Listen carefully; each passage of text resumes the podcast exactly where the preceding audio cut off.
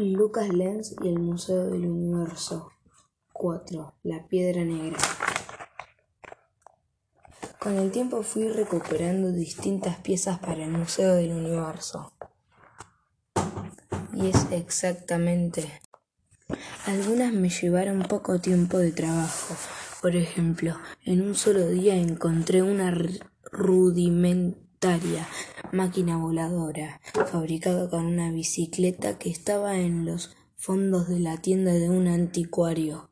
Tres días me llevó un cuervo embalsamado que había pertenecido a Edgar Allan Poe y que él tenía frente así con sus patas sobre el escritorio, mientras escribía el poema que lo tenía como protagonista. Quince días tarde en dar con un caballo de madera que había girado durante años durante años en una de las calecitas más antiguas. Tenía los ojos hechos con piedras azules. Lo hallé en una calecita de barrio confundido entre bus, unis de yeso y autos de latón. No todas las piezas tenían la misma importancia.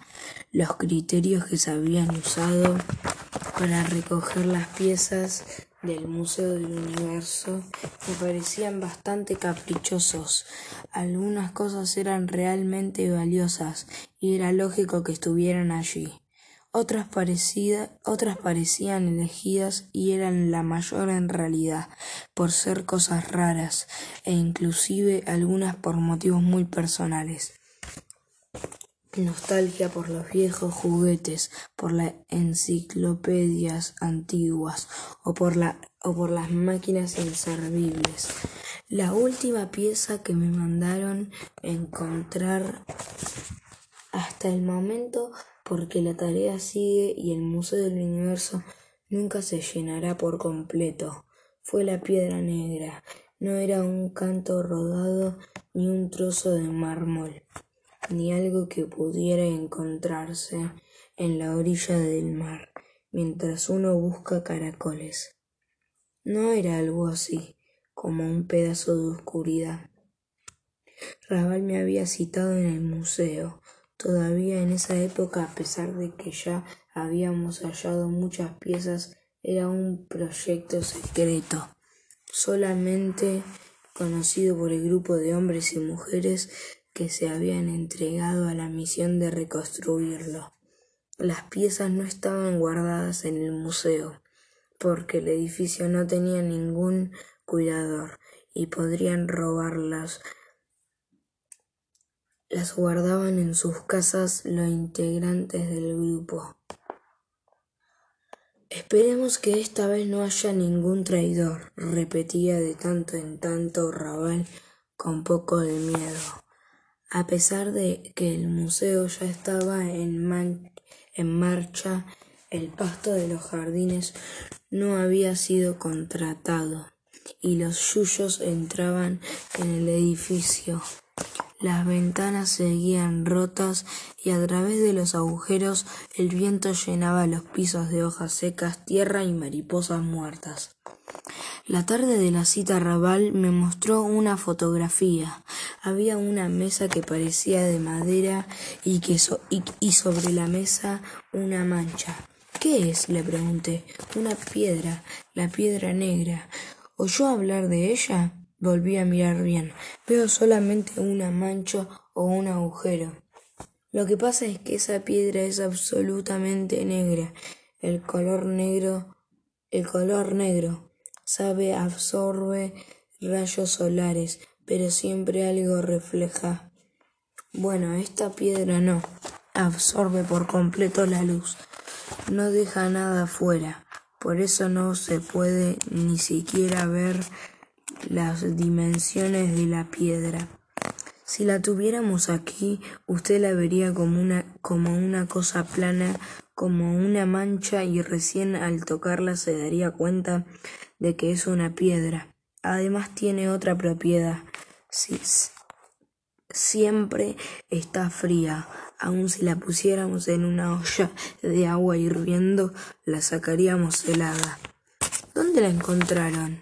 Ya se hablaba de, esta piedra en antiguos tratados de brujería. Las brujas la usaban para conversar con los espíritus de la noche. La ponían en el centro de un círculo dibujando con tiza en el suelo y ellas se sentaban alrededor. Decían que a veces la piedra llegaba a brillar. Un experto en creencias de la Edad Media compró la piedra en un remate, donde la vendían como una simple curiosidad, sin decir nada sobre su pasado. Este experto la compró por unos pocos dólares y la tuvo en su casa durante años. Poco, poco antes de morir la donó al museo. Mientras Raval me explicaba el caso, caminábamos por las salas vacías sobre un manto de hojas muertas. ¿Y hay alguna pista? En la ciudad hay una sociedad de mujeres que se dedica a investigar la historia de las brujas. No sé si sigue existen, existiendo. Antes se decía que no solamente estudiaban la historia, sino que hacían sus propios ritos, pero son solamente habladurías.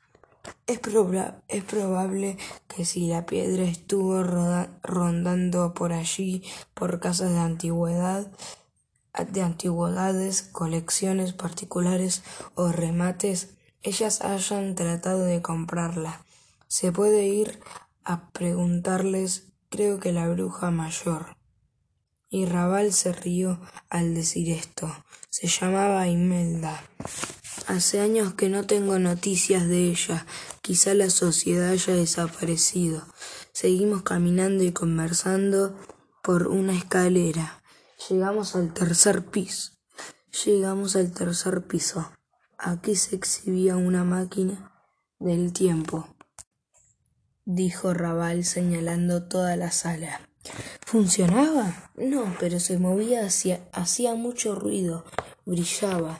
La había fabricado un inventor que de tanto en tanto nos visitaba. Aparecía un vestido como en el medioevo o como en la prehistoria, o con trajes que parecían del futuro. Fabriqué una nueva máquina, nos decía y ella con ella y nos decía y con ella retrocedí mil años. Buenos tiempos aquellos. Los invitó cuando quieran. Los invito cuando quieran. Raval cortó sus palabras. Yo también había oído los pasos a nuestras espaldas sobre las hojas secas. Me di vuelta. Vi a un hombre gordo con un traje verde musgo que parecía haber sido remendado muchas veces. Los botones eran de hierro oxidado. También el, el broche de su corbata sacó una cigarrera herrumbrada, tomó un cigarro y lo puso en su boca. Con un fósforo trató de encenderlo, pero más que acercó la llama a la punta del cigarro, no se encendió. Húmedo, gritó. Todos mis cigarros están húmedos. Lo tiró por la ventana. Junto a él había un hombre alto y armado. Armado. No se, ve, no se veía su arma, pero se notaba el bulto que hacía el saco. Lo reconocí. Era uno de los que me habían seguido hasta la casa de Horowitz. Maestro. Maestro dijo Raval, el gusano más grande que repta sobre la tierra.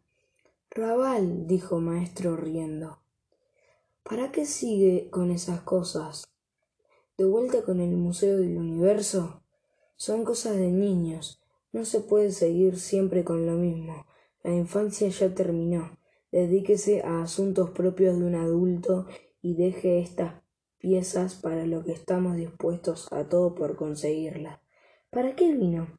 Para hablar con el señor Lenz ya me trajo bastantes problemas y quiero llegar a un arreglo. Dos veces me había cruzado yo con la gente de maestro, la primera con la pluma vampiro, la segunda cuando quise encontrar el primer mapa de la ciudad, me había puesto a investigar en un archivo histórico cuando vinieron dos hombres de maestro para amenazarme. Seguí investigando, pero el mapa no apareció. ¿Qué arreglo? pregunté. Le, pago el doble, el doble de lo que ofrecen Raval y los demás. Quiero que trabaje para mí. Mire, mire, a maestro, mire su cara codiciosa, su ropa húmeda, sus manos blancas y cadavéricas parecía a punto de deshacerse, de convertirse en una montaña de trapos y desechos. No hay trato, dije, pero ya tuvimos bastantes problemas, dijo. Maestro, abriendo la boca en donde se veían aparatos dentales cubiertos de herrumbre, seguiremos teniéndolos. Maestro trató de encender otro cigarro inútilmente.